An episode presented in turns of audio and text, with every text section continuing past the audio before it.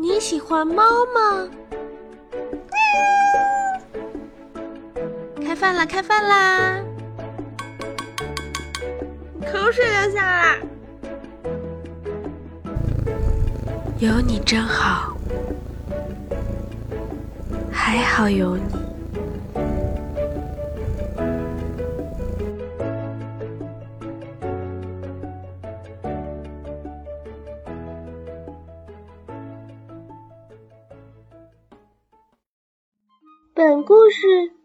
属虚构，如有雷同，纯属巧合。大年剃毛记。八月份的时候，我终于屈服于大年的这个掉毛量，在宠物店老板的指引下，决定了我要带大年去剃毛。八月中旬的一个礼拜天。我妈来到我房间，开口就问我：“哎，你什么时候给猫去剃毛呀？”我说：“我跟老板约好了，等会儿你去把大年的猫包拿出来，我带它去宠物店。”我妈说：“哦，好的，我去把包拿出来。”本来大年是在我脚边转来转去的，而当我跟我妈说完我想找大年的时候，正巧回头就看到它悄咪咪踮着脚。往床的方向走去。嗯，就是你们有没有见过猫咪踮着脚走路？就是那种怕被我们发现，不敢发出声音，耳朵还往两边飞下来了。走路是慢动作哦，眼睛还会用余光偷瞄我和我妈，直到它看到我们发现它了，一扭头飞奔躲进了床底，然后。然后我家是木地板嘛，有点滑的，所以它最后是趔趄着滑进床底的。你们可以想象一下，一只脚忙脚乱的小猫咪滑进了床底下，那个场面真的是，我好想给它画下来，可惜我没有这个功底，只能在脑中自己想想了。我跟我妈笑得前仰后翻的，可是还是得想办法把它。骗出来啊，不对，哄出来呀！今天的任务就是带它去剃毛。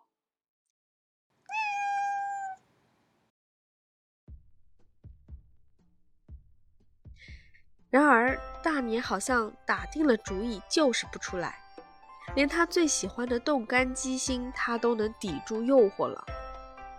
眼看就要到和宠物店老板约定的时间了。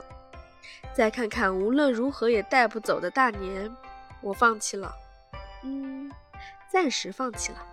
我就说，哎，那算了吧，今天不剃毛了，这一天就饶过他吧。哼哼，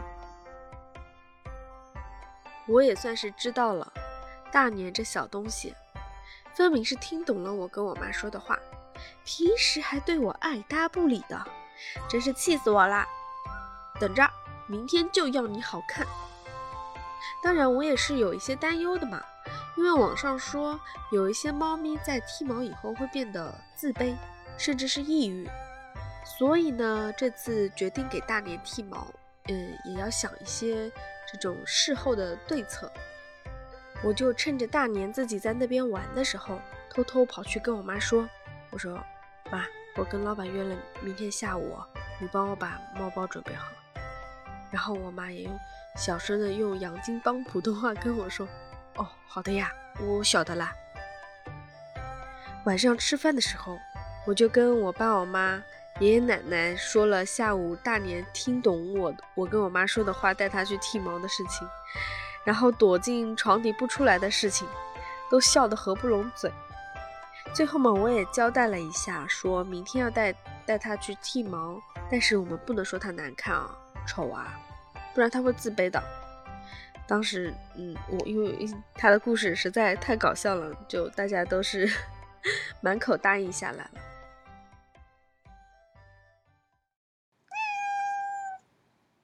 到了第二天，我妈早早的就把猫包准备好了，给了我一个眼神，我就明白了。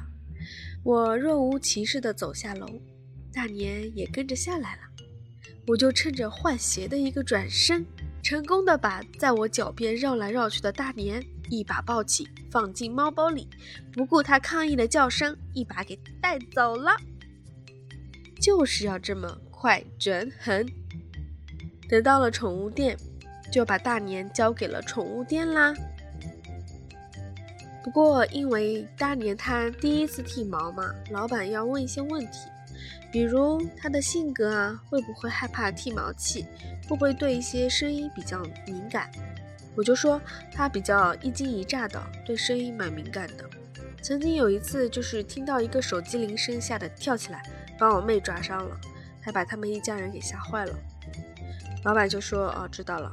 不过你你待会儿一直看一下手机，我们会先试着给他剃一部分肚子上的毛。如果他抗拒的话，那就放弃了。”嗯，反正有什么问题会及时跟你沟通的。那我说好的。这边交代完，我就去商场了，找到了个美甲店。做完美甲去接大年，时间刚刚好。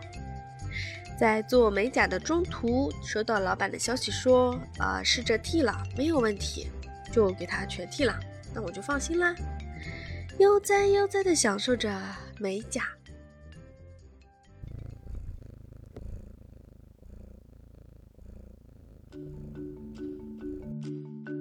然而，过了一会儿，老板的消息又来了。我赶紧点开，看完我松了口气。老板说，大年呢有一点点的皮肤病，之前因为毛长一直没发现，现在发现了呢，问我要不要给他做一个药浴。我没有任何犹豫，回复就说要做药浴。既然发现了，那就想办法去治疗嘛。等我这边美甲结束，我就赶去了宠物店。到的时候，大年刚刚开始做药浴呢，药浴十五分钟，我就看着大年老老实实的待在药池里。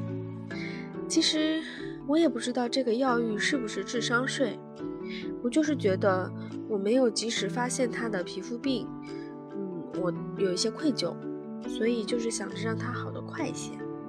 宠物店老板也是蛮实在的，他说不用特意去用药。药浴泡一次，后面平时让它多晒晒太阳，自己就会好起来的。那我就放心了。后面搞笑的就来了，大年被从药浴中捞起来，它没有长毛了呀！落汤猫即视感太好笑了，我没有忍住。接着就看到大年的眼神杀了过来，我立马收住手，换上了一副担忧的表情。做戏做全套嘛。然后就 见到那个宠物店小哥哥用用水给它冲了一下，用毛巾擦了擦，就送进了烤箱。啊不不对，是烘干箱。烤箱，笑死我了。不过真的很像烤箱的啦。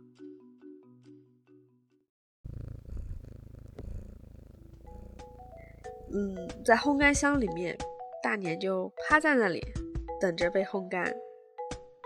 也不知道他是享受呢还是无奈啊，那副小表情太好玩了。然后我就在外面找了个能看得到他的椅子，在上面边看边等。过了一会儿呢，有一只也是被剃了毛的柯基被送进了大年的烘干箱，大年居然主动的往边上让了让。那小柯基很兴奋，但他吧略胖。站不起来，就一直吐着舌头跟大年对眼神，我觉得这个画面特别搞笑。然后我就脑补了一下他们的对话啊，是这样的：柯基说：“嘿，小美人儿，第一次来吗？”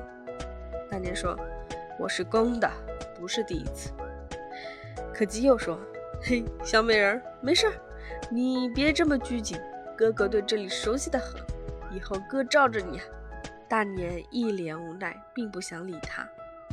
柯基继续说：“你也是来剃毛的？天这么热，剃了毛多舒服。我们真是有缘啊！”嗯，大年继续一脸不耐烦。以上就是我脑补的画面。嗯，但是我没法，没有图片。我之前是拍了照片的，但因为手机内存不够，我又给删了。唉，可惜那个画面不能给你们看了，太好笑了。